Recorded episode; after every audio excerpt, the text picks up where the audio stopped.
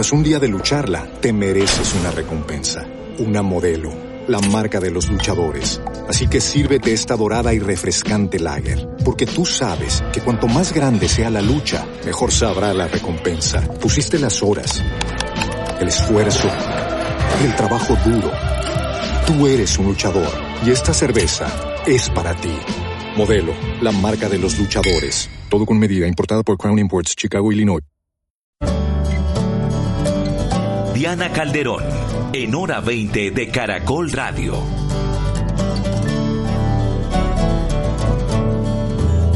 ...7.47 esta noche en hora 20... ...un debate de inicio de semana para entender varias cosas. La reacción civil al paro nacional, trataremos de entender ese papel también de civiles armados disparando el fin de semana en Cali o el mensaje que se ha enviado desde la marcha del silencio o la marcha de las camisetas blancas en varias ciudades del país. Vamos a darle una mirada al letargo en la mesa de diálogos entre el gobierno y el comité del paro, la imposibilidad de llegar a acuerdos y el futuro de esta negociación y por último una mirada a una propuesta que busca convocar en el voto la solución a la crisis actual. Los saludo a todos. Gabriel Silva, exministro, columnista, gracias por estar con nosotros. Muy buenas noches.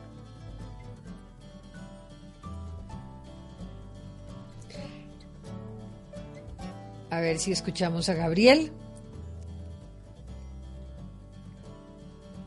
No, todavía no lo oímos. Voy a saludar a nuestros otros panelistas mientras tanto. Está con nosotros también Juan Lozano, abogado, periodista, columnista. Gracias, Juan. ¿Cómo le ha ido? Juan, ¿me oye? Silencio total. Creo que tenemos un problema hoy eh, para escucharlos. ¿Qué tal Jairo Libreros? No, sí hay un problema definitivamente y tiene que ver con el Zoom. entiendo porque no los estoy escuchando a ninguno. Debe haber algún problemita. Le voy a pedir un poco de auxilio en este momento a Jaime, nuestro hombre experto en estos temas, a ver qué es lo que pasa con el audio porque los veo a todos perfectamente. Juan Diego, ¿ustedes me escuchan divinamente o no? Muy bien. Sí, muy bien. Ahora sí, ahora sí escucho. Juan Diego, hola, Juan Diego Restrepo, director de Verdad Abierta, ¿qué hay? Buenas noches, Diana. Buenas noches a Juan, a Jairo, a Gabriel y a todos los oyentes. ¿Cómo están? Muy bien. Buenas noches. Buenas noches, Gabriel. ¿Cómo va? Muy bien, muchas gracias. Saludo a ti otra vez y a todos los panelistas. Muy bien. Juan Lozano. Hola Diana, buenas noches. De nuevo saludo, gracias por la invitación y un saludo para todos los panelistas y tus oyentes. Pues ahí los oigo perfecto y un poco de contexto para nuestros oyentes porque al completar este mes de la protesta en la que una parte de la ciudadanía encontró la forma de expresar su descontento, otra parte de la población civil ha dado una respuesta al estallido social, una respuesta que consta de una pacífica a través de manifestaciones en las calles y la marcha del silencio y otra la ocurrida en Cali, por ejemplo, el fin de semana con civiles armados disparando contra manifestantes. Pues solo en una noche, en la noche del viernes, mientras el presidente Duque estuvo en Cali, hubo al parecer 14 muertos producto de la confrontación con civiles en otras regiones del país, como en Cundinamarca y en otras partes, aquí mismo en Bogotá, hemos podido ver incluso la posibilidad de que a través de unos eh, diálogos muy específicos se solucionaran problemas y bloqueos. Las realidades son distintas en cada región. Son docenas, son decenas de videos y fotografías en las que quedaron registrados los momentos en que hombres civiles dispararon en contra de la población y sin embargo estos actos estuvieron acompañados de la presencia de la fuerza pública sin que ésta tomara ningún tipo de medida. Por lo tanto, el director de la policía, junto con la DIJÍN, la Procuraduría y la Fiscalía, anunciaron apertura de cinco investigaciones a los civiles que dispararon y a diez policías que presenciaron los hechos sin hacer nada. Por otro lado, Human Rights Watch, como la Oficina de la Alta Comisionada para Derechos Humanos de Naciones Unidas y la Comisión Interamericana de Derechos Humanos, que llegará a Colombia el día 7, se han mostrado preocupados por el accionar armado de estos civiles. Y También hemos presenciado otra, otra manifestación, que es la que se dio el domingo y este lunes, que ha tenido lugar en diferentes ciudades, en Bogotá, en Medellín, en Bucaramanga, la llamada Marcha del Silencio, una especie de intento de contraprotesta al paro nacional, pues la consigna está centrada en el rechazo a la violencia, los bloqueos, al uso de las vías de hecho, así como el, el respaldo a la fuerza pública. Así que la primera pregunta para el panel, y vamos como por partes a analizar si les parece primero lo que estamos viendo en estas reacciones y luego nos vamos en una segunda parte a la mesa de diálogo. Hablemos un poco de la reacción de la población civil al paro nacional, impulsado también desde la población civil. ¿Cómo entender los mensajes de los últimos días? ¿Hasta dónde creen que el mensaje de estos civiles eh, va en contra del mismo comité del paro o realmente es un mensaje a déjenos trabajar? ¿De qué manera lo entienden? ¿Quién empieza? Láncese, Gabriel. Gracias, eh, Diana. Sí, yo creo que hay que mirar esto con un poco de perspectiva. Y si uno mira las encuestas, una inmensa mayoría de personas respalda el paro y a los marchantes y la protesta. Eso ha quedado confirmado en varias encuestas que se han hecho recientemente. Al mismo tiempo, un porcentaje también muy significativo rechaza el vandalismo y la violencia. En el rechazo al vandalismo y la violencia también está el rechazo no solo a quienes bloquean o incendian o, o usan la fuerza, sino también es un rechazo al uso de la fuerza y al exceso de la fuerza por parte del Estado. Es decir, ahí hay un rechazo muy fuerte a lo que varias entidades internacionales han, eh, han rechazado y han denunciado.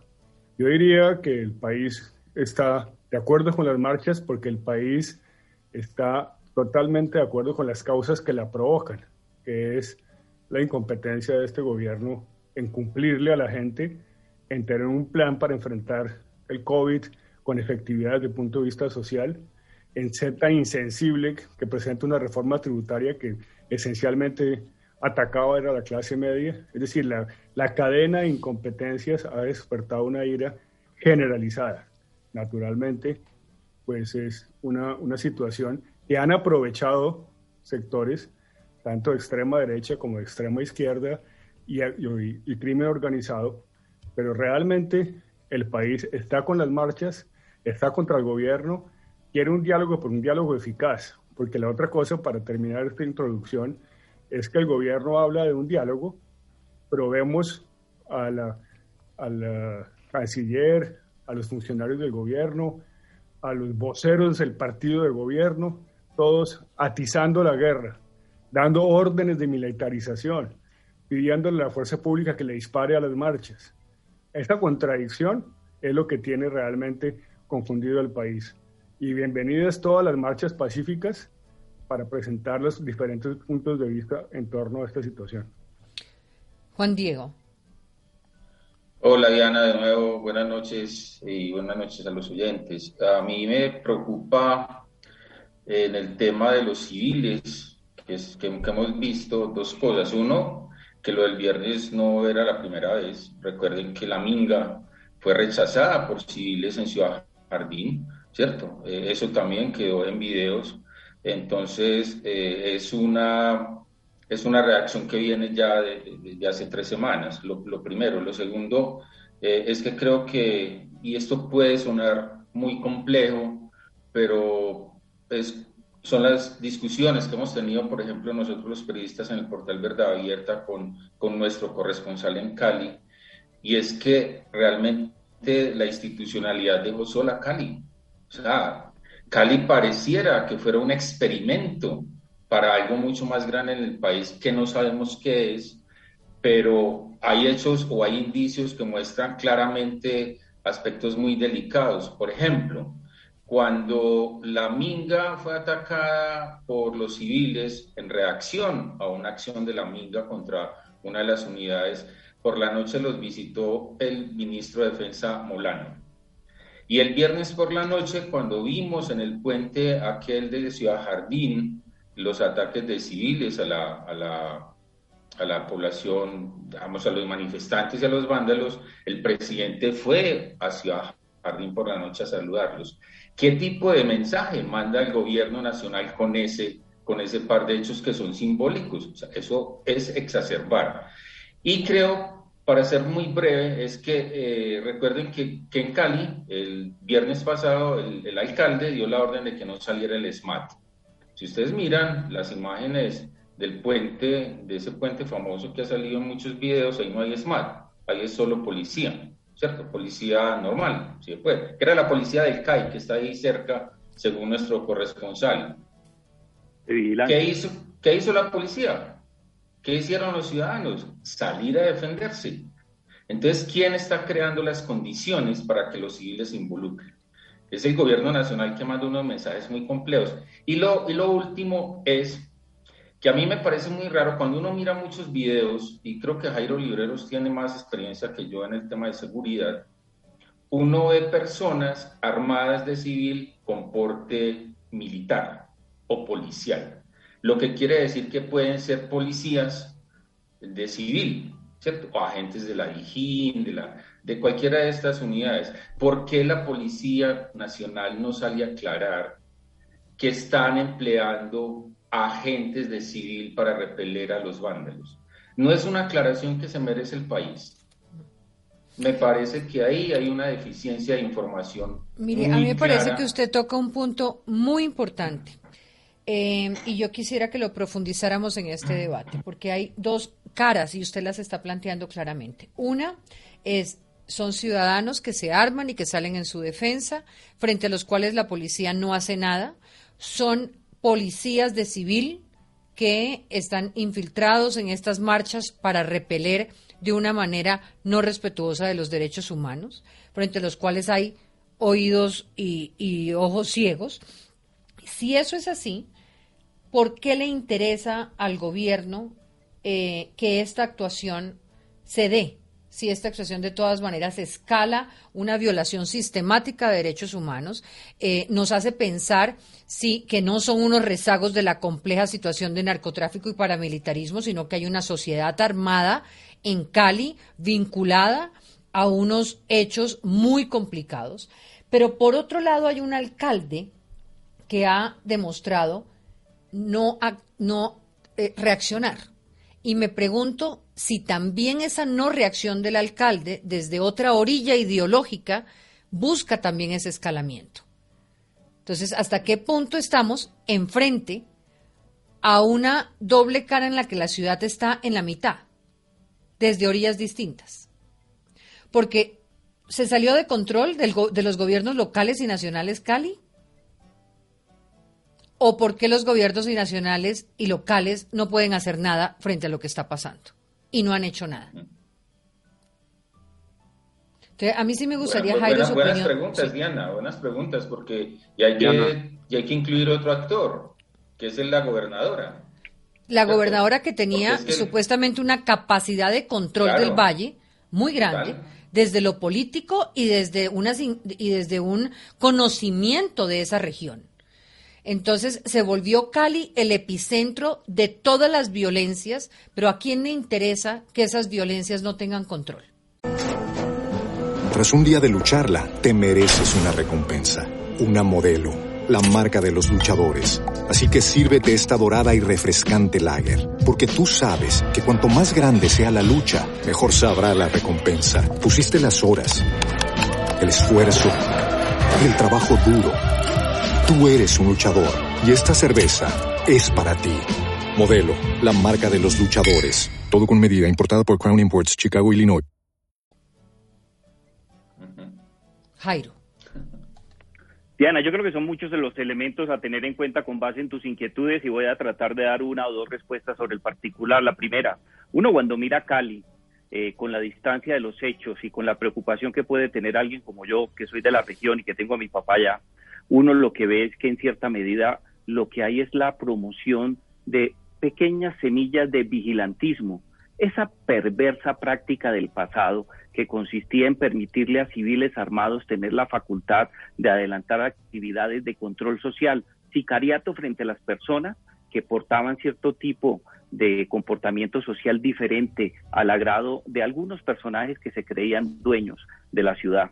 Ese vigilantismo creo que además que está en estos momentos en términos de semilla y que puede germinar con unas consecuencias devastadoras, se ha hecho prácticamente a los ojos del gobierno nacional y de algunos sectores de los gobiernos de Cali y del Valle del Cauca. Y lo voy a justificar en lo siguiente, un tema que creo que tenemos que darle mucho debate. En los últimos tres años, que coincide con la administración del presidente Duque, hubo un proceso de desmonte de la facultad que tienen especialmente los alcaldes para ser la primera autoridad de policía. Encontramos una cantidad de comandantes de la policía que realmente atienden única y exclusivamente las órdenes que provienen directamente del Ministerio de Defensa, sin atender las necesidades propias locales en materia de seguridad y algo mucho más delicado, las instrucciones precisas que lanza el alcalde o la alcaldesa con base en sus funciones constitucionales. Poco a poco se ha venido desmontando ese tema. El ministro Botero fue el primero que empezó a trabajar ese tema. No quiero hablar de Carlos Holmes Trujillo porque ya no nos, no nos acompaña, pero también Carlos Holmes estuvo en ese tema. Hoy día tenemos entonces varios jefes políticos y la policía termina por atender a quien realmente le preocupa, al control vertical que está en el Ministerio de Defensa por muchos motivos, pero de manera especial por uno, porque si no atiende el ministro de Defensa, el proceso, la carrera profesional de los oficiales de alta graduación termina en tela de juicio, no solamente porque el gobierno tiene la facultad para impulsar los procesos de ascenso, sino que es en última instancia el que los lleva al Congreso de la República y les hace lobby con las diferentes bancadas en el Congreso de la República para que estos asciendan en insignias de generales y ocupen los cargos más importantes. Cuando tú tienes el desmonte de la facultad de los alcaldes y gobernadores en materia de seguridad tiene semillas de vigilantismo, pues entonces nadie puede garantizar la convivencia y la seguridad ciudadana. Todos en algún momento, pero con mucho con mucha habilidad el gobierno nacional empezó a exigirle de un día para otro a los alcaldes y a gobernadores, recordándoles que ellos tienen facultades de seguridad, recordándoles que tienen facultades de orden público, cuando duró tres años desmontándole esas facultades, las capacidades administrativas y enviando señales muy preocupantes, porque el gobierno nacional reaccionó muy tarde. ¿Y cuando vino a reaccionar? Vino a reaccionar de manera particular el viernes pasado, dictando un decreto inconstitucional, porque ese decreto de asistencia militar no tiene asidero en la carta política. Ya lo señaló eh, eh, un compañero mío aquí en el panel el doctor Silva con mucha precisión y hago un comentario final.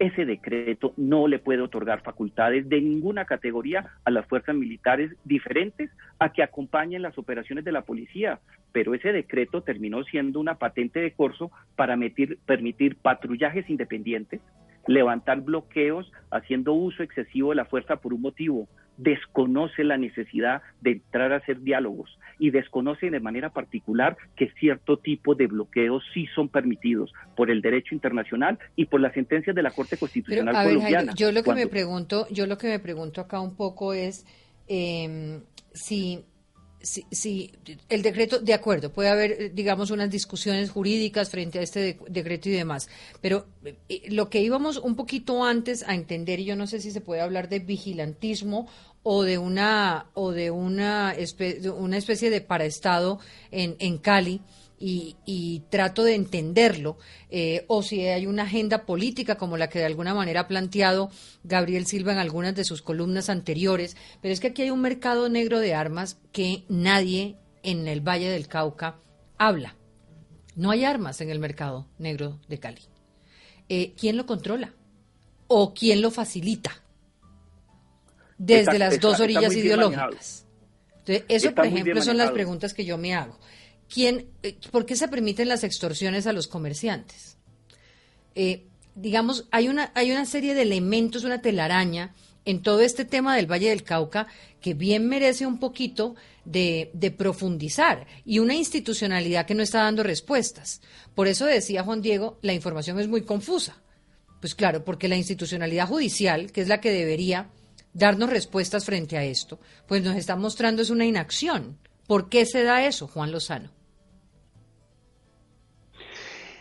Diana, yo tengo coincidencias y divergencias con lo que han planteado mis apreciados y admirados compañeros de panel. El gobierno fue absolutamente improvidente en la presentación de la tributaria. Yo mismo escribí dos columnas antes de que la radicaran pidiendo que guardaran ese esperpento que iba a golpear a la clase media, que iba a encender una chispa, como en efecto la encendió y en el gobierno hicieron oídos sordos de todas esas advertencias y con un apetito fiscalista equivocado y con una distancia frente al dolor popular y a la pobreza de la gente y a la incapacidad de sacar más plata para pagar impuestos, igual la radicaron y la chispa se encendió.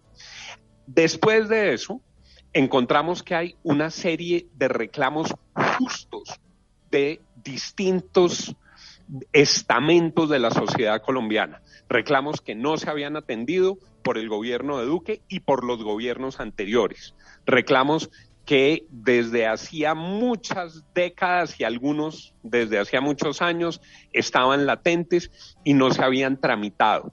Y con mucho simplismo trató de reducirse el tema a la tributaria. Por eso era ingenuo pensar que una vez prendida la chispa se retiraba la tributaria y se olvidaban de los demás requerimientos. Ahí fue claro que Colombia necesitaba mayor entusiasmo en el Estado y mayor compromiso en la escucha de esos sectores y en la formulación de los proyectos para atenderlos. Y posteriormente empezaron a mezclarse, infiltrarse y aprovechar y abusar de las marchas y las movilizaciones pacíficas, grupos criminales, grupos infiltrados, grupos de vándalos, y no fue rápida la distinción que se debió haber hecho desde el primer momento entre el derecho a la legítima protesta, que requiere estos elementos de respuesta frente a quienes están exigiendo sus derechos y una reacción contundente del Estado frente a quienes bloquean y frente a los vándalos. En ese punto, el Estado no se la puede dejar montar. A mí me da mucha pena, pero el vándalo no es ningún protestante. El vándalo es un delincuente, el vándalo es un criminal. ¿Oyeron a Harlinson Pantano? ¿Oyeron a las madres de los niños que se murieron en los bloqueos? Oyeron a las personas aterrorizadas que lo perdieron todo porque los vándalos saquean. ¿Y qué van a hacer con los vándalos? ¿El Estado arrodillado? ¿El Estado escondido? ¿El Estado dejando a los ciudadanos a merced de los criminales? Claro, claro que hay disidencias de las FARC metidas y claro que hay disidencias del ELN metidos. Entonces hay que actuar con contundencia cuando hay delincuencia contra los delincuentes, como el Estado tiene que actuar frente a los delincuentes. Y claro que se demoraron en levantar bloqueos, pero por supuesto que se demoraron. Tienen al sector productivo del Valle del Cauca, que es el que genera empleo, totalmente reventado. Entonces yo creo que aquí ha habido una cadena de errores. Creo que es indispensable que se asuma con más entusiasmo el diálogo social y que con observancia de todos los protocolos de derechos humanos se asuma con mayor eficacia también el ejercicio de la autoridad legítima de la fuerza pública y del Estado. Ahora, esto que usted está diciendo, Juan, eh, tuvimos que pasar un mes para que el país, y me imagino que el propio gobierno y el ministro de la Defensa, eh, no, no he visto ningún reconocimiento en ese sentido, pero lo que usted está viendo, las disidencias, los audios que ya se tienen de la infiltración, todo, eso no muestra un país que se le salió de control al gobierno actual, porque si lo que tenemos en nuestras calles son disidencias de las FARC en las ciudades, actuando con esa capacidad de sembrar el caos, y nadie se había dado cuenta. Claro. Diana, eso es absolutamente cierto es absolutamente cierto que se ganaron un terreno criminal escalofriante, como también es cierto que para preservar la integridad de las instituciones uniformadas en Colombia, hay que rechazar con toda contundencia el abuso de la fuerza y el abuso contra estudiantes desarmados, contra manifestantes desarmados. Esas dos cosas son ciertas, que hubo un terreno que se perdió y que ganaron campo todos estos grupos criminales, sin duda, y por otra parte, que instantáneamente cuando se documenta un exceso de fuerza, lo tienen que individualizar y lo tienen que rechazar. Pero esas observaciones y esas acotaciones no pueden llevar a que la fuerza pública cuando tiene que actuar no lo haga. Estas anotaciones en las que ustedes tienen toda la razón no pueden llevar a que se esconda la policía, a que se esconda la institución que tiene que defender los derechos de los ciudadanos. En Facatativá hay pánico. En Bogotá ha habido pánico en zonas. En Cali hubo pánico de ciudadanos que son finalmente los que pagan los platos rotos. Le pregunto una cosa, Juan. Ah, si, el gobierno hubiera hecho algún tipo de, de mea culpa temprano, ¿no habría empoderado a esos precisamente a esos hombres de la fuerza pública que hoy necesita tener en la calle? ¿No habría ganado credibilidad para su propia Fuerza Armada? ¿Y qué puede hacer ahora para ganar? Sí, Diana, yo creo que yo creo que el ministro de Defensa, con toda contundencia, ha debido salir a reconocer, y es que además eso vale para todos los días, a descalificar, a individualizar cuando se abusa de la fuerza. Pero por supuesto, es que cuando no se hace esa individualización, se salpica a la institución entera. Y el grueso de los policías de Colombia y el grueso de los soldados de Colombia son personas buenas que sufren, que arriesgan su vida y que lo único que quieren es ayudar a construir un país mejor. No es justo decir que tenemos una policía de criminales y un ejército de criminales. Hay unos que han, han violado la ley y han criminalizado sus conductas, pero el grueso de las instituciones las necesitamos con credibilidad, con integridad, para poder defender al grueso de los ciudadanos y para poder cumplir con su tarea. Gabriel Silva. Todos, adelante. Quisiera comentar eh, algunos de los puntos que hace Juan Lozano, que además es mi vecino de columna los lunes. Entonces eh, tenemos un interesante intercambio de ideas que ahora lo, podemos hacer en este, en este espacio, Diana. Yo, yo quisiera señalar que nadie, nadie está clamando por la defensa de los derechos humanos, la, el control severo al exceso de fuerza. Nadie que realmente está pidiendo la moderación y el ejercicio de la autoridad del Ejecutivo sobre la fuerza pública Ninguna de esas personas que realmente están en esa, en esa posición están avalando el vandalismo. Eso es una confusión que realmente eh, genera un debate ideologizado y peligroso. Eso sí polariza, que todo el que defiende los derechos humanos, todo el que critica y señala, y yo lo he hecho, el exceso de fuerza, a pesar de haber sido ministro de Defensa, ese era un tema permanente y no tengo ningún problema en reconocerlo, que en todas las circunstancias uno tiene que estar encima permanentemente y ejercer su autoridad civil. El problema aquí, y voy a ir a un nivel quizás superior, es que tenemos una situación bastante confusa sobre la autoridad. ¿Quién ejerce la autoridad en este país? Yo creo que cuando el eh, expresidente Álvaro Uribe manda unos tweets incendiarios o su partido saca comunicados pidiendo fuerza y militarización. Y cuando el gobierno responde a eso, haciéndole caso con decretos, en primer lugar. O, por ejemplo, cuando la Comisión Interamericana de Derechos Humanos se le manda la señal que no es bienvenida. Después hay un, como se dice popularmente, reculan para decir que no, que claro que sí. Pero si uno mira, por ejemplo, la carta de aceptación que firmó hoy la ministra eh, de Relaciones Exteriores, la vicepresidente, no hay un solo punto en la agenda que propone el gobierno que tenga que ver con las víctimas de la fuerza pública. Hacen, por ejemplo, y proponen reuniones con las personas víctimas del vandalismo. Pues claro que sí, pero es que una cosa es el vandalismo y otra cosa es el asesinato de personas que están protestando, de jóvenes y de muchas personas inocentes que están expresando su vida con la incompetencia de este gobierno. Esa arrogancia, esa arrogancia en no reconocer, esa arrogancia en tratar de eh, convencer al país que eso no ha ocurrido, es lo que lleva y alimenta más ira y más inconformidad y hace imposible el diálogo. Juan Diego Jairo. Yo, sí quisiera como llamar la atención sobre algo que, que dice Juan Lozano, que, que, es bien interesante porque se ha discutido mucho, y es la presencia de las disidencias y del ELN en sus, en sus cuerpos o células urbanas. ¿Cierto? A uno le asombra, a mí me asombra eh, que se salga a decir que las disidencias tienen infiltradas las marchas y que, que eso se, se respalde con algunas capturas, porque le da uno a entender que en cuatro años, desde que se firmó el acuerdo de paz, cogieron tanta fuerza que manejan una ciudad como Cali. Si eso fuera así, si eso fuera así, entonces volvemos al mismo punto.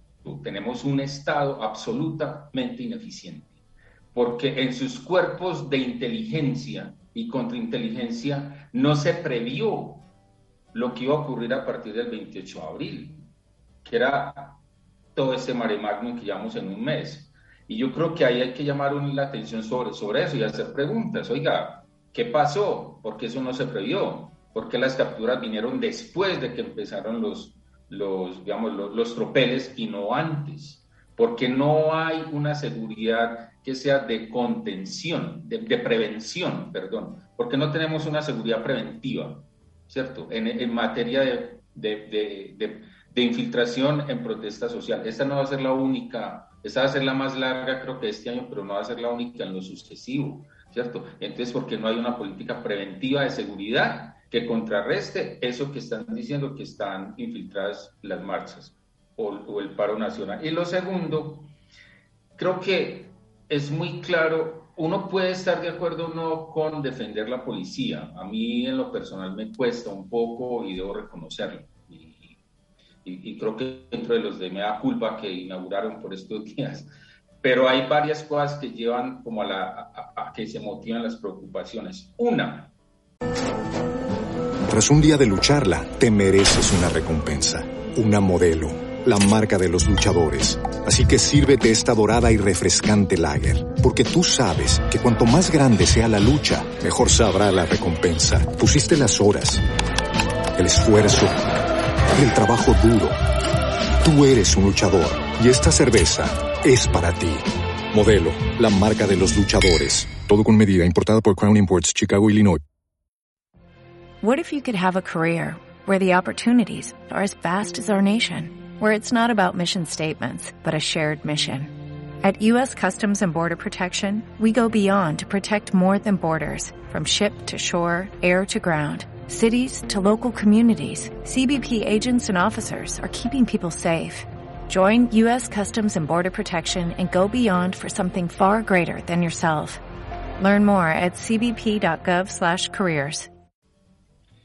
Este cuerpo policial en esta manifestación está actuando de manera distinta a como actuó en el 19 y en el 20. En el primer día hubo 14 muertos. Es que ese es el punto. ¿Por qué avanzó la protesta? Pese a que retiraron la reforma tributaria, porque es que estaban llorando 14 muertos en un día, los mismos que hubo el viernes, y ya llevamos más de 50, para contar solo los muertos. Pero hay unos patrones de comportamiento de la policía que le llevan a uno a pensar qué es lo que está pasando en la formación. Y yo solo me apego como a un, a un hecho en particular, el ataque a los ojos porque hay tanto lesionado manifestante en los ojos. ¿Qué instrucción se están dando para atacar de esa manera? Que es una práctica que también hubo en Chile. O sea, no estamos hablando de un fenómeno criollo, estamos hablando de una formación de un cuerpo policial como es el SMAT que está actuando de manera eh, articulada parecida a otros cuerpos de esos mismos, de las mismas características en otros países. Hay algo en la formación policial que lleva a decir que disparen a los ojos, porque es que más de 30 lesionados en los ojos, eso es un patrón, eso es un patrón. ¿Y quién diseñó el patrón? ¿Quién diseñó la orden para que eso se volviera un patrón? ¿O es que ya tenemos, como lo decía yo por ahí, ya tenemos una línea dura policial que no le hace caso a la dirección de la policía y que actúa de manera distinta. Creo que Jairo Libreros tiene eso, puede tener eso más claro cuando habla de la verticalidad de las órdenes, pero están llegando las órdenes de arriba abajo. En el camino no hay una tergiversación que lleva a generar muertos, traumatismos oculares, desaparecidos temporales. Es que hay unos patrones de comportamiento en esta protesta muy distintos y creo que sobre esa base es que hay que evaluar a la fuerza pública. Diana, tres comentarios sobre este tema y, empiezo con lo que dice Juan Diego, que lo comparto totalmente. Cuando uno mira cómo fue el diseño constitucional o el diseño institucional en la Carta Política del 91, una de las, uno de los temas más aplaudidos y que mejor funcionamiento tuvo en su momento era el control civil de las actividades de la fuerza pública. Un control, un control civil que es difuso, ya lo decía el doctor Silva, un ministro de defensa que no llegue a, como civil a aplaudir lo que ocurre en la fuerza pública, sino a ser el garante de la supremacía del poder civil frente a las actuaciones de los militares, a garantizar que tiene la capacidad de controlarlos. Y hay otro poder que es eminentemente vertical y es una ruptura, que son los alcaldes. Cuando tú pierdes los controles civiles porque los ministros no están haciendo su tarea y no entendieron el papel que tienen que cumplir, especialmente a partir del año 1991, cuando llegó el primer ministro de Defensa. Pero el de los alcaldes igualmente, cuando tú le quitas el poder a los alcaldes, que en última instancia son los que tienen que tomar las decisiones y que pueden marcar directrices de vigencia de los derechos humanos para evitar los patrones que establece Juan Diego, es cuando se salen las cosas por completo de control. No es gratuito eh, los acontecimientos del mes de noviembre del año 2019 que se han identificado mucho con la muerte de Dylan Cruz, pero ahí ocurrieron muchas cosas graves. En Bogotá, 12 muertos el 9, 10 y 11 de septiembre del año pasado y lo que está ocurriendo ahora. Entonces, lo que yo creo es que sin control civil de la fuerza pública, creo que el tema de la vigencia de los derechos humanos termina siendo casi que discursivo. No logramos encontrar formas que nos garanticen que la toma de decisiones respete la integridad de los derechos humanos. Un segundo tema. Diana, eh, yo no descartaría que las disidencias de la FARC, del ELN, Clan del Golfo y una cantidad de nombres que tenemos en el país tengan algún interés en, la, en, la, en los actos vandálicos para destruir la protesta y afectar las instituciones pero yo veo muy difícil que eso tenga un asidero en la realidad por dos motivos. En primer lugar, si uno se da cuenta, el listado de detenciones, la gran mayoría, superior al 80%, son personas capturadas en flagrancia. Que son vándalos, sin duda. Que son delincuentes también.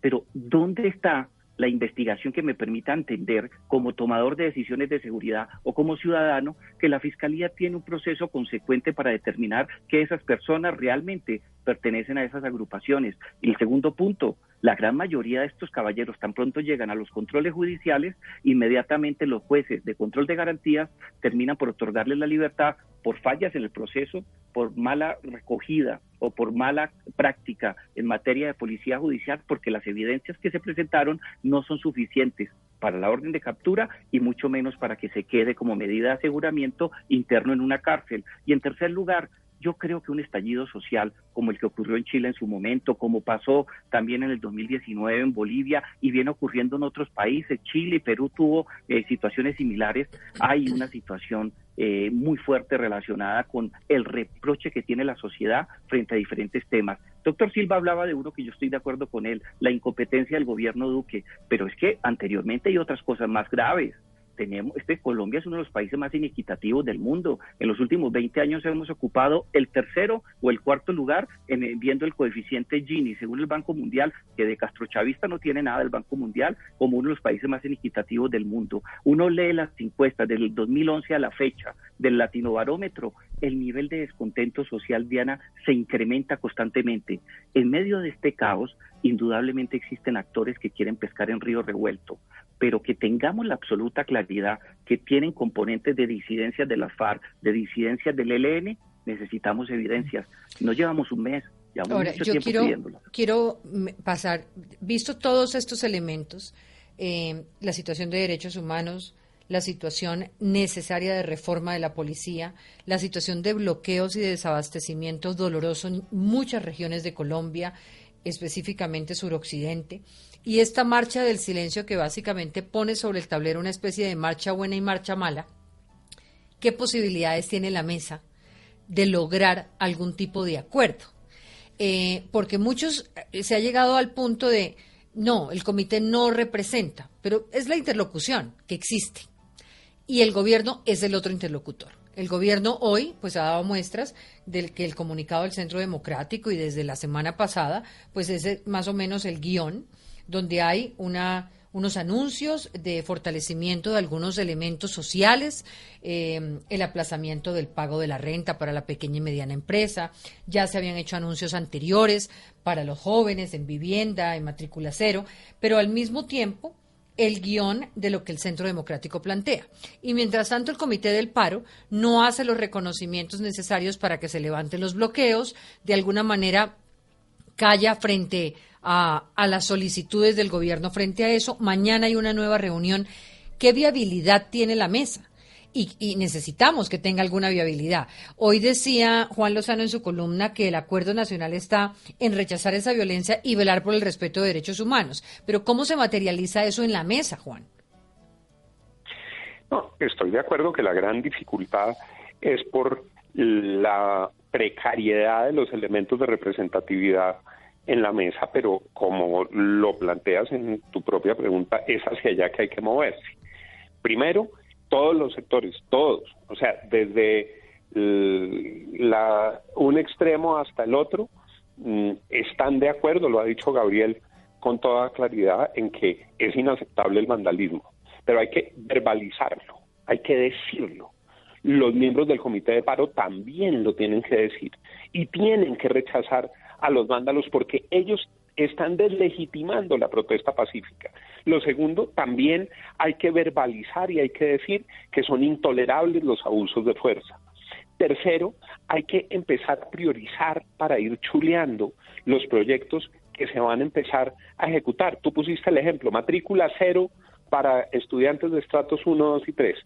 Ese es un elemento claro, concreto, Mm, tangible que tiene un presupuesto y que debe tener una, una ejecución. ¿Están de acuerdo con Pero Juan, por fuera de los acuerdos, ¿no? El gobierno no entrega eso al interior de una negociación, lo entrega por fuera. Los anuncios son todos ah, por fuera de la negociación, incluyendo los de hoy. Claro, claro. En eso también es importante que el espacio de diálogo fructifique ellos dicen que es en un proyecto que estaba antes del, del paro, es verdad, pero yo estoy de acuerdo contigo, hay que la el espacio de diálogo tiene que dar tiene que dar resultados. Eh, lo otro que yo creo que es muy importante que está aquí en juego, que es la discusión sobre la policía. Hay un proyecto de reforma a la policía presentado hace seis meses eh, ese proyecto, en vez de discutir en abstracto, se debería discutir en concreto, definir una mesa de trabajo que, que lo haga, que introduzca los ajustes, que revise cómo son los controles, que revise cómo son las, las evaluaciones. Eh, simultáneamente hay que ver cómo, dónde se corta el pago de la renta básica para ver cuántos millones de colombianos acceden a ella y ojalá pueda ser el número más alto. Eso tiene que ser con cosas en concreto. Yo siento que los ciudadanos empiezan a reprocharle muy fuertemente tanto al gobierno como al comité de paro que no avancen en esas negociaciones, porque lo que sí no puede pasar es que el país siga paralizado, ahí está perdiendo todo el mundo, las empresas que están cerrando, los comercios que están cerrando, la gente que se está quebrando, las regiones que se están marchitando, todo el mundo está perdiendo. Aquí nadie está ganando con esto. Entonces, se requiere que se ponga el acelerador, porque además, como esto está acompañado de las noches de terror, como los vándalos cada día van para una ciudad, para la otra, para la otra. Hoy queman el Palacio de Justicia de Tuluá, mañana incendian Popayán, pasado mañana destruyen partes de Cali, luego bloquean Facatativá. Esto es urgente. Y el país lo que les está diciendo es, señores, ya, ¿cómo así que no se entienden, no se encuentran un día y se vuelven a citar para dentro de cuatro días? tienen que funcionar con la lógica de un cónclave, se tienen que encerrar, el país está en juego. Por eso me pregunto por qué no se encierran. O sea, eso, es un poco mi pregunta, ¿por qué no se encierran? Si el gobierno está, está jugando el gobierno al desgaste y a la utilización entonces del desbloqueo por la vía de la fuerza pública, o realmente cómo nos demuestran a los ciudadanos, a todos, a los de las diferentes marchas, que pueden encerrarse hasta llegar a un acuerdo mínimo que en aras de, garantizar que se levanten todos los bloqueos. ¿Es eso posible, Juan Diego? ¿Jairo? Sí. Diana, yo no creo que sea posible por varios motivos. En primer lugar, porque creo que existen razones justificadas para los movimientos sociales y para un importante sector de manifestantes que no están vinculados directamente con los movimientos sociales a tener una profunda desconfianza de la administración Duque. Lo que ocurrió a finales del año 2019, cuando el presidente Duque creó una mesa paralela para negociar temas sociales con personas que no representaban directamente los intereses de los dirigentes del paro nacional y de otros manifestantes.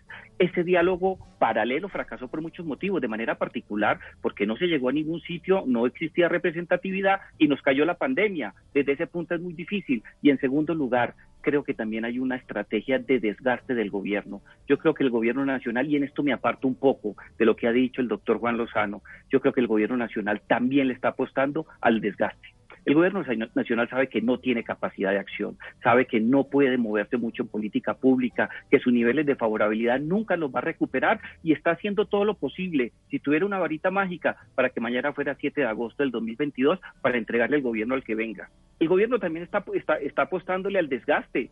¿Quién es el único responsable de levantar eh, los actos vandálicos, de contener la violencia? ¿Los movimientos sociales, Diana? No, esa es responsabilidad solamente del gobierno. El gobierno le puede pedir a los movimientos sociales que haga eh, eh, declaraciones, ya las han hecho, pero quien tiene que responder por el orden público y por la seguridad es el gobierno nacional. Por eso no estoy de acuerdo con Juan. El gobierno nacional también le apuesta a desgastar a que se aburran, a que la gente rechace más la protesta, a que la gente encuentre lineamientos para decir quienes protestan legítimamente están equivocados y tienen que salir de estas negociaciones y tienen que bajarle a, sus pedidos o a sus reclamos. Pues lo decía Moisés Basserman en uno de sus trinos ayer y es que la prolongación de esta situación termina por encontrar cada vez más personas que piden eh, no autoridad, sino autoritarismo con lo cual entramos en las agendas políticas y los riesgos que éstas tienen. Ya regresamos.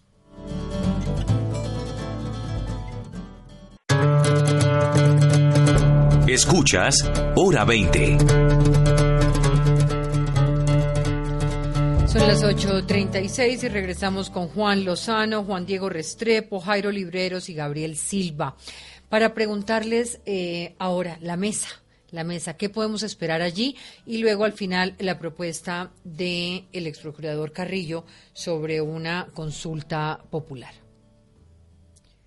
Su opinión, Gabriel, la mesa. Gracias, Diana.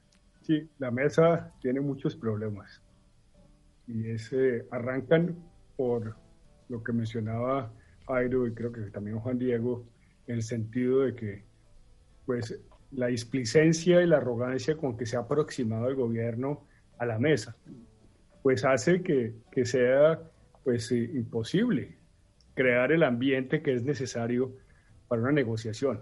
Las personas que saben de negociación entienden que uno tiene que crear un clima, un clima que va aumentando la confianza mutua y ese clima no se está creando. Y una razón adicional es que el gobierno no quiere conceder. Y lo que es increíble es que cualquier negociador maduro eh, entendería que uno no suelta las concesiones antes de sentarse. Tras un día de lucharla, te mereces una recompensa, una modelo, la marca de los luchadores. Así que sírvete esta dorada y refrescante lager, porque tú sabes que cuanto más grande sea la lucha, mejor sabrá la recompensa. Pusiste las horas, el esfuerzo, el trabajo duro. Tú eres un luchador y esta cerveza es para ti. Modelo, la marca de los luchadores. Todo con medida, importada por Crown Imports, Chicago, Illinois. With lucky landslots, you can get lucky just about anywhere. Dearly beloved, we are gathered here today to. Has anyone seen the bride and groom? Sorry, sorry, we're here. We were getting lucky in the limo and we lost track of time. No, Lucky Land Casino, with cash prizes that add up quicker than a guest registry in that case, I pronounce you lucky. Play for free at LuckyLandSlots.com. Daily bonuses are waiting. No purchase necessary. Void where prohibited by law. 18 plus. Terms and conditions apply. See website for details. Uno ya está haciendo algo y lo puede hacer mejor o está dispuesto a hacerlo, uno espera estar en la mesa para concederlo. Es casi que el, el curso número uno de negociación. Uno no anda soltando lo que está pidiendo la contraparte antes de sentarse, porque uno tiene que darle victorias a la contraparte. Eso es lo básico en una negociación y eso no está ocurriendo. La negociación está manejada con arrogancia y una falta casi que pueril de profesionalismo en lo que es una negociación. De otra parte, me parece que estamos negociando como, como no toca, es decir, aquí, hay aquí también se necesita una negociación política. Hay una crisis de representatividad en la mesa y en el gobierno. Y el gobierno en su, en su actitud de, de no ceder, de no ceder en nada y de reafirmarse en sus posiciones y en mostrarle autoridad al jefe del partido de gobierno, porque los acusa todos los días de debilidad, está haciendo algo que es muy peligroso y es, en vez de renovar su gabinete, trayendo gente que represente y que, y que valide y que legitime que se van a hacer las cosas que se proponen y que, sean, que se están buscando, trae gente que refuerza la imagen de total eh, distanciamiento y ruptura con las realidades del país y del paro. Entonces creo que esos dos elementos hacen que la mesa esté desafortunadamente destinada al fracaso. Juan Diego. Yo, siguiendo con, con la idea del doctor Silva y con los manuales de negociación, yo creo que también le ha faltado al Comité Nacional de Paro rodearse bien, eh, porque no se trata de, aquí están negociando dos, ¿cierto? Gobierno y, y el comité, pero el comité uno se pregunta, y uno se pregunta como ciudadano, más allá de como periodista, sino como ciudadano, ¿cuál es la conexión que tiene, por ejemplo, el Comité Nacional de Paro con Siloé en Cali? ¿Cuál es la conexión que tiene con eh, Tuluá? ¿Cuál es la conexión con Facatativá? Allá donde han ocurrido los hechos lamentables, pero también cuál es la conexión que tiene con algunos momentos en Medellín, en Bogotá, en la costa. O sea, ¿cuál es la conexión? ¿Cuál es la articulación de agendas? ¿cierto? ¿Quién hay creíble en el Comité Nacional de Paro? Sabemos, o por lo menos es mi opinión, que en el gobierno nacional llega a una, a una mesa de negociación absolutamente debilitado, cerrado en sus puntos de vista, en sus líneas rojas que llaman, pero tampoco se ha sabido rodear. O sea, uno sentarse a llamar a ciertas personas de, de, de la vida política nacional eh, y no llamar a gente, a más intelectuales, a la iglesia que ha hecho un papel. En Cali han pasado más cosas porque la iglesia y el obispo está ahí metido, ¿cierto? porque no llama a la iglesia? porque no llama a legitimadores distintos a los de la fuerza política que representa?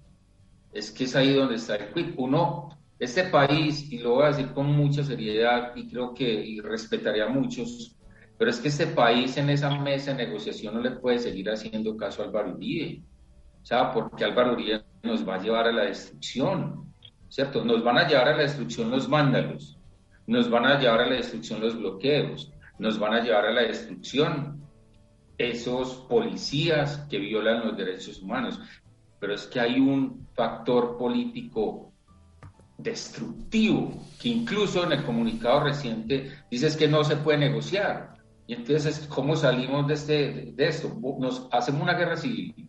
O sea, pasamos de un paro nacional a un lío de vándalos a una guerra civil. Esto hay que negociarlo, hay que sentarse política y económicamente.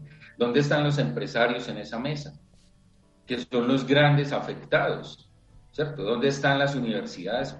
Entonces creo que aquí hay unos factores, un, un, encimimas, un que, que, está funcionando, eso que usted dice es exactamente lo que está funcionando a nivel local. Es lo que logró, por ejemplo, esta tarde Popayán. Es lo, lo poquito que se ha logrado a nivel local es cuando se involucran, como en Medellín, ocho universidades, como en Nariño, que hay doce hoy que lo han planteado.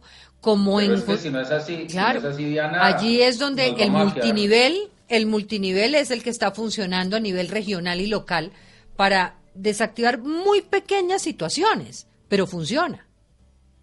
Sí, pero dése cuenta que con el decreto último que salió el viernes en la noche, las instrucciones son otras. Y entonces un alcalde cómo negocia así cuando le dicen así, ¿cierto? Es que esa es la gran contradicción. ¿cierto? Estamos en un nudo que por lo menos yo en mis años no había visto en tanto tiempo, no había visto en un enredo tan complejo a un año de terminar el gobierno y, sin, una sin una luz pequeñita al final del túnel para salir de esto. Esta propuesta que hace el ex procurador Fernando Carrillo, que impulsa una consulta popular, eh, ¿qué les parece a ustedes como mecanismo de participación? Él dice que puede incluir hasta 10 propuestas y que sea la ciudadanía la que se pronuncie. ¿Tiene eh, alguna posibilidad viable para ustedes? Juan. Diana, yo no estoy... Ah, Jairo. Dale, dale, Jairo. Gracias, doctor Juan. Diana, yo no estoy de acuerdo con esa propuesta porque creo que termina por enturbiar mucho más una situación de por sí bastante complicada. Nadie puede negar que se requiere una participación muy amplia de diferentes sectores del país. No lo pongo en duda. Le traigo un ejemplo que para mí es maravilloso. En el proceso constituyente de Chile se creó un plebiscito de entrada, un proceso de elección de los dignatarios que van a ocupar cargos como constituyentes en el comité y un plebiscito de salida para refrendarlo. Y yo creo que es sano la participación ciudadana, pero en estos momentos montarle un distractor que le permita al gobierno nacional no comprometerse de manera leal ya lo explicó eh, Juan Diego de una manera muy clara, porque al maniatar a los alcaldes donde mayores problemas hay, nubla por completo, le quita la capacidad de negociación a las autoridades locales y algo que es mucho más importante, la necesidad de crear liderazgos, nuevos liderazgos dentro de esos manifestantes que no se identifican con los movimientos sociales en Bogotá, va a complicar mucho más el debate. Yo soy muy optimista sobre la viabilidad que tiene la negociación. Hay monstruos que están interesados en comérsela pero yo tengo una visión mucho más optimista porque entre más se complique, más se van a identificar sectores de personas jóvenes y personas que protestan en diferentes ciudades del país con el movimiento nacional. Y si queremos que esto avance, es necesario impulsar la negociación. Si tú le pones distractores, perdemos un año de negociación y vamos a seguir así anclados en una incertidumbre que no sabemos cuándo vamos a salir. Gabriel. Yo creería que es una propuesta eh, comparto la posición de Jairo, una propuesta que es extemporánea. Me parece que revivir el, el de la séptima papeleta a estas alturas, pues primero abre la puerta para que intereses que existen y sabemos que existen ataquen la Constitución por esa vía. Creo que la Constitución es la única piedra que hay que preservar totalmente impoluta en este momento. Nuestra garantía de las protestas, del derecho internacional humanitario, de la protección de los derechos humanos. Las instituciones que más o menos nos permiten funcionar todavía están en la Constitución. Si abrimos la puerta de una manera un poco ligera a la discusión de la Constitución, estamos echando para atrás. Además, estamos en un año electoral. Aquí hay dos plebiscitos que van a ocurrir. El que ya está pasando en la calle. En la calle hay un plebiscito. Es que no hay que olvidarnos de eso que no está reflejado en un conteo de votos, pero claramente en la calle hay un plebiscito. Y ese plebiscito manda por una negociación para hacer unas reformas. Y el otro plebiscito van a ser las urnas el año entrante. Yo creo que nosotros cruzarle un plebiscito a un proceso electoral se presta para inmensas, inmensas confusiones, inmensas manipulaciones. Y creo que ahí es que preservar las elecciones, porque como van las cosas, el riesgo de que se utilice el caos como excusa para no hacer elecciones está presente. Juan Diego. Eh, yo, yo, yo recojo un poco lo de Jairo y lo del doctor Silva. Eh, yo creo que la consulta popular es improcedente, por, por, y hoy agrego con un par de razones, y, me voy es al pasado. Aquí ya hubo, digamos, llamado de otra forma, pero ya hubo un plebiscito el plebiscito por la paz. Ya hubo una consulta, primero. Lo segundo, está la consulta anticorrupción. En ambos se perdió. ¿Quién garantiza que en un escenario hipotético se haga la consulta como la plantea el doctor Carrillo? ¿Qué gobierno la aplica? ¿Qué respaldo respaldo político tiene? ¿Cuándo se sabe que este gobierno no admite cosas que no sean de su propia cosecha, ¿cierto? Entonces, como ese, el Congreso es absolutamente hegemónico al presidente. Eh, leal, lo vimos con las, eh, la moción de censura al, ministro Molano. Es quien garantiza que sí, vamos a votar sí por la educación. ¿Quién no va a votar sí por la educación? ¿Quién no va a votar sí por la salud? O sea, ¿quién? Pero, pero ¿cómo es el modelo para aplicar entonces eso, y como dice el doctor Silva, es que el plebiscito está hecho y las respuestas están claras. La gente lo está pidiendo en la calle. Salud, educación, vivienda, bienestar. O sea, ya las condiciones están dadas, el mensaje está enviado. No hay que refrendarlo en unas urnas porque el lenguaje, el mensaje es absolutamente claro. El problema es que estamos ante un gobierno sordo, ante un Congreso absolutamente insensible, en, sus mayorías, y a un año de elecciones esto es más perturbador. Eh, una última opinión sobre el trino de Moisés Wasserman que les mencionaba. Quienes creen que pueden usar la explosión social a su favor, que no estén tan seguros. Todo puede pasar. En Europa ha generado un crecimiento evidente hacia la derecha. En Francia es evidente que los votos que ha ganado la derecha salieron de la izquierda y no del centro. Y puso otro. Sí, Juan. Yo lo que creo es que aquí no está ganando nadie y la política se vuelve se vuelve una ruleta, porque el país evidentemente en medio del caos pierde. La manera de que esto deje un efecto favorable es que se empiecen a tramitar rápido las reformas sociales y las reformas institucionales. Pero el gobierno ha perdido, el centro democrático ha perdido, los partidos políticos que tienen representación en el Congreso han perdido.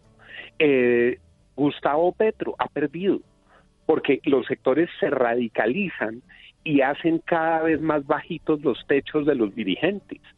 La próxima campaña presidencial va a ser una pesadilla. Aquí nadie está ganando, aquí no está quedando títere con cabeza. Están, están multiplicándose los odios. Entonces, yo no yo no me atrevería a hacer hoy ningún pronóstico. Las personas que estaban en la centro izquierda, un grupo importante se ha ido radicalizando en vista de su reacción frente a las respuestas de la derecha. Las personas que estaban en la centro derecha, muchos se están yendo a la extrema derecha en vista de esta misma circunstancia. Aquí esto se está polarizando cada vez más y eso es absolutamente perverso, eso es absolutamente dañino. Mire usted lo que mencionaba Gabriel, que uno lo oye mucho, es que hay sectores que pueden estar interesados en que no haya elecciones. Eso es verdad y eso es dramático y eso puede pasar. Entonces, cuando dicen, no, es que aquí lo que están haciendo es que se están fortaleciendo los sectores de la izquierda, no, nadie gana cuando el país se destruye, nadie gana cuando las empresas se cierran, nadie gana cuando el empleo se desaparece. Aquí lo que se ha demostrado es una gran incapacidad de la clase política colombiana en conjunto. Si uno pusiera una calificación, la clase política colombiana ha perdido. Entonces, yo lo que creo es que es hora de que con sentido de urgencia entiendan que esto lo tienen que resolver, que en esa mesa sumen legitimidades. Estoy de acuerdo con lo que han dicho mis compañeros de panel. Tienen que llegar otras voces y tienen que, francamente, entender que a este ritmo, destruyendo empresas, destruyendo sector productivo, destruyendo ciudades, destruyendo país, pues nadie va a ganar. Y eso se vuelve la ruleta, el juego a la tapada, el que faltando ocho días para elecciones diga las frases más bonitas y logre tocar el corazón, ese puede ganar. Pero estamos en un proceso de destrucción de la política, de la institucionalidad y del sector productivo si no aceleramos el diálogo social y la búsqueda de respuestas. Juan Diego. Yo, creo, yo, creo un poco que, que, aquí sí va a salir, y, eso es un vaticinio, pues, sí va a salir fortalecida la derecha y la derecha extrema. Yo no tengo ninguna duda y también hace, creo que en mi Twitter lo tengo como un tweet fijo, mm. que las elecciones pueden no darse en el 2022. La marcha de Medellín ayer fue bastante alusiva a eso. Yo fui, eh, yo he ido a marchar, voy como periodista, pero voy a las marchas a tomar fotos y a, sentir. Y he ido a las marchas de 1 y 8 y fui a la de ayer. La de ayer fue absolutamente masiva en Medellín. Nadie que no haya estado ahí no la pudo haber visto. Y los discursos, a pesar de que se convocó a una marcha del silencio, los discursos son absolutamente agresivos. Hay la tendencia, que es una cosa que, que es preocupante, la tendencia a que todo tiene que ser homogéneo, o sea, blanco y Luisina azul, ¿cierto? Nadie que se salga de ese molde puede, es, mirado con sospecha, y se los digo con plena, con plena prueba, ¿cierto? Es que nosotros enviamos un fotógrafo a, la marcha, eh, el fotógrafo es un muchacho joven, tatuado, se fue con su chaleco, eh, se fue de pantalones cortos negros, tiene sus tatuajes, tiene su pelo largo, se lo cogió y lo calificaron de infiltrado. Y lo iban a, casi, casi lo linchan, pero lo agredieron verbalmente. ¿Por qué? Porque no iba de blanco, porque no iba en su aspecto homogéneo. Y ese es el grave problema que está pasando, que es que quien no se mueva de ese molde es un peligro. Y yo creo que eso se va a reflejar en, la marcha mala y la marcha buena. Está migrando la política en este país y eso es muy grave. Y hoy es la marcha buena y mañana es la derecha extrema. Es que eso es lo que me preocupa y por eso les hacía la pregunta. Y Moisés básicamente lo que hace es una reflexión sobre eso. Sin que no quiere decir que no tenga razón Juana, en que hay una destrucción de todo. Pero cuando hay una destrucción de todo, ¿quién gana? Gabriel. Nadie. Jairo, Jairo. Jairo. Eh, un comentario muy preciso. Yo lo que vi en Bogotá, siguiendo las palabras de Juan Diego, es una contramarcha. Eh, aquí no hablamos de dos marchas. Yo estoy de acuerdo con lo que tú dices, Diana, sin duda. Tratan de calificarla de buena y mala, pero realmente lo de ayer fue una contramarcha. Juan Diego fue muy claro, uniformados, eh, con un discurso idéntico y con una intención muy clara, ser agresivos, agresivos, descalificar, veían a alguien que no correspondía a las marcas que ellos establecieron con anterioridad, inmediatamente era un infiltrado, era una persona mala, era una persona castrochavista, escuché, era un izquierdoso que quería destruir el país, era una persona que odiaba a la policía. El odio de la policía lo hacen son estas contramarchas que buscan desconocer que en este país existen razones sociales de sobra para luchar por un cambio político y social. Ese es un país donde requiere nuevos liderazgos, pero entonces, con este tipo de contramarchas, lo que buscan realmente es evitar que surjan nuevos liderazgos de estos semillas que son muy importantes. Yo creo que va a ser muy difícil que alguien pueda ganar en una situación de caos. Generalmente ganan los líderes autoritarios y populistas, que son de derecha y que son de izquierda, y nos desaparecen el centro, donde está realmente la capacidad de tener la posibilidad de pensar en algo diferente y construir nuevos liderazgos. Yo creo que esas contramarchas, bienvenidas, pero sepamos que están destinadas a destruir lo que está pasando. Gabriel, termine usted. Creo que la gran aspiración que yo tendría es que en una marcha de verdad, una marcha que no sea para dividir, eh, los policías sean abrazados y aplaudidos por el pueblo, no por los ricos, o solo por los ricos. Cuando uno ve que las personas de mayores ingresos salen a abrazar a los policías. Yo quiero ver al pueblo de Colombia abrazando a los policías. Los, verdaderos amigos de la policía quieren que sea la policía de la gente, no, no la policía de una clase o de un sector o de unas ideas o de un líder. Esa policía ya la tuvimos en el pasado. Esa policía la tuvimos en la época de la violencia bipartidista y esa policía ya va a la guerra civil. Entonces queremos una policía que abrace a todos los colombianos, no una policía que discrimine contra unos y otros y que solo la puedan aplaudir unos y los otros solo la puedan odiar. Esa no es la policía que necesita Colombia. Pues aquí éramos cinco. Ojalá que mañana en esa mesa de diálogo, eh, multiplicados todos tengan la posibilidad de hablar desde las diferencias que, aquí están, que aquí están marcadas y, y que se hablan con, con la verdad, ¿no? Con la verdad abierta, Juan Diego. ojalá, ojalá se hablen así. gracias a los panelistas, gracias. Gabriel, Juan, Jairo, todos que tengan una feliz noche. Hasta luego. Gracias, Diana. Noche. Gracias.